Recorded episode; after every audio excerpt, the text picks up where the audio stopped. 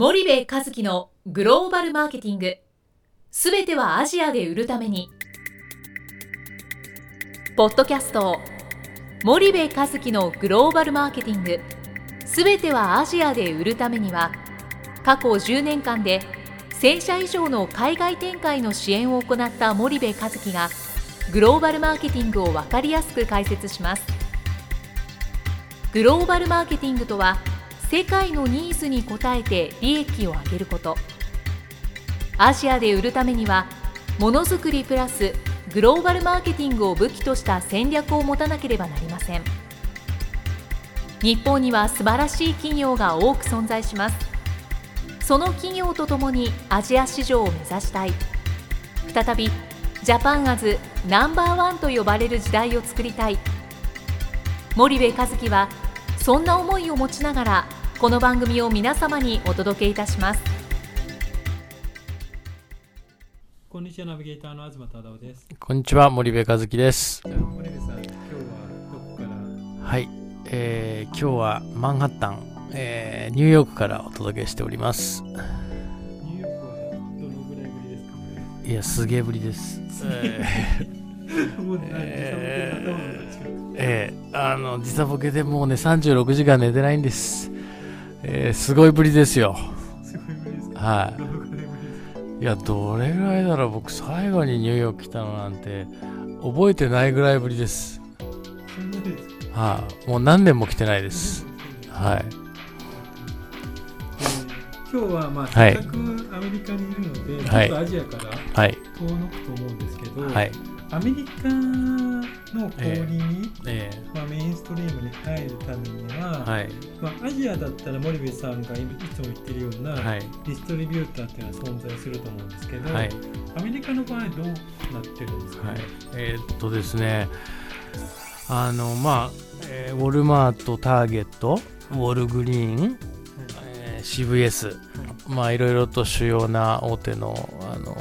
あの小売りがあると思うんですけど、もうまず最初にあのあるのはアメリカとアジアの大きな違いは、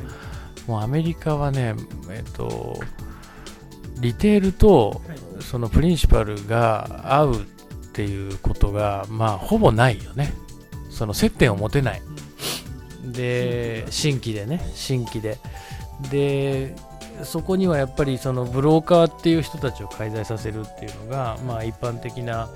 あの召習慣というか常識になっていてブローカーリテーラーはブローカーの推薦でしかプリンシプルと合わないので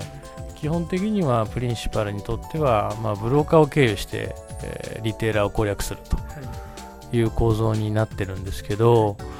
あのーやっぱり感じるのは、えっ、と、アジアなんかだと、まあ、ストラテジー見せろとか、マーケティングプランはどうだとかって言ったとしても、まあ、ななんていうのかな、まあ、それはそれであるんだけど、ぶっちゃけ、商売じゃない。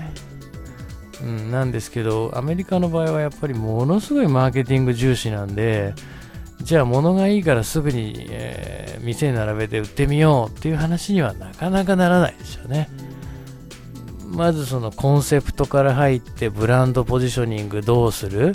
マーケティングストラテジーどうしますっていうことをやっぱりしっかり、えー求められるしこれはリテールから求められるからブローカーも求めてくるしで必然的にプリンシパルはそれを考えないとあ継続して小売で商品が売れ続けるってことはありえないのでまあい言うなればアメリカの市場なんて世界中のプリンシパルがあの、うん、メーカーがあすいませんリスナーの皆さん。さっきからプリンシパルって言ってるのはメーカーのことを言ってます。世界中の消費財メーカーが、まあ、狙ってる市場というか入りたい市場なのでそれだけ大きいし、え一方で競争も激化してるしやっぱりあの進んでるよねアメリカは。もうね何をどう言ったってねやっぱね最先端。あのそのマーケティングに関して。だからただ物物を売るっていうことが商売ではなくてもうマーケティングっていうね。それをすごく感じる市場だと思うんですよね、うん。まあ、まず、まあ、リリスのリスナーのうん。皆さんにとっては、うん。まあ、ディストリビューターっていうのはこの番組ではうん。何度も何度も取り上げてるので、はい。聞き慣れてると思うんですけど、はい。まあ、ブローカーっていうのは、はい。まあ、ほぼ初めてだと思うんですはい。けど、はい。そのアメリカにおけるブロはい。ーカーのはい役割とか、はい。まあ、いつも話しているところで言うと、ディストリビューターとブローカーの違いとかって、うん。モイルさんが感じるところは、うん。どんな感じですか、えーっとまあアジアとかだと基本的にはディストリビューターだよねディストリビューターを介してリテールに物を入れるし、まあ、現地法人があればディストリビューターを返す、まあ、MT に関しては返すってことはほとんどしないので、えー TT に対して、えーまあ、そのデリバリーの機能とセールスの機能をディストリビューターに、えーお願いをしていくと。でそのセールスとデリバリーの機能の後付けでマーケティング機能とかプロモーション機能っていうのがあって、それをディストリビューターにお願いするっていう話だと思うんだよね。で一方でアメリカの場合はディストリビューターはないわけではないけども圧倒的にブローカー文化でブローカーがリテーラーとつながってるしブローカーを介してでないとリテーラーに入らないしブローカーにはセールスやデリバリーをやらすっていうよりかはマーケティングを一緒にやるとその上でセールスがあってデリバリーなんていうのは別に物流業者が発達してるので物流業者がやる話だよねっていうそこがやっぱりえー全然違いますよね。ブローカーだと、うん、うんやっぱブローカーにも、まあ、ディストリビューターにもやっぱ大規模なところとか、うん。中規模、小規模ってあるとう思うんですけど、ん。ブローカーもやっぱそういった形で、うんまあ、大手とか中うん小とか、うん小規模で個人経営でやってるようなところとかっていうのが区分けがされるものなんですかね？まあ大中小さまざまなんですけどほとんどがやっぱあのその小さいところですよね、個人でやってる。でその個人でやってるブローカー集団が束ねられていてネットワーク化をしているところもあるしそのチームで動いてる。アメリカって言っても広いわけじゃないですか、そうすると東西でこうネットワークを張って、えーなんていうんだろうなそのチームでこう動く。もしくはそのアメリカ全土に広がっているブローカーを束ねているようなそういうコミュニティなのか、まあ、その会社なのかそういうものがまあ存在をしているっていうケースもあるし、まあ、当然パラで動いてるっていうのもあるしでやっぱ地域地域で強い弱いっていうのが当然あるんで、えーその地元の小売を狙うんであれば地元のブローカーを使うっていうのがまあほぼ一般的なやり方という形にはなると思うんですよね。で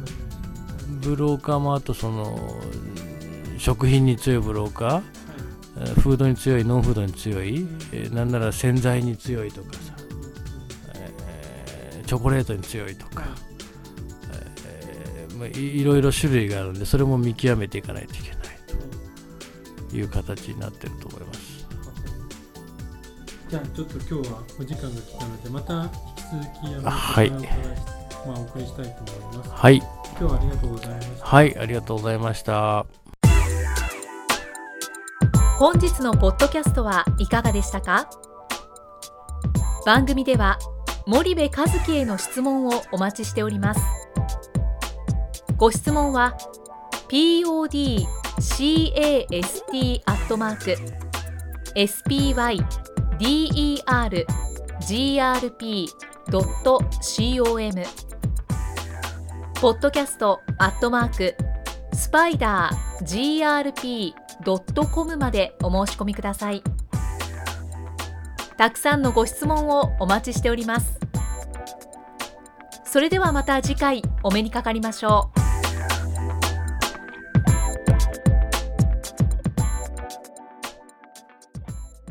森部和樹のグローバルマーケティング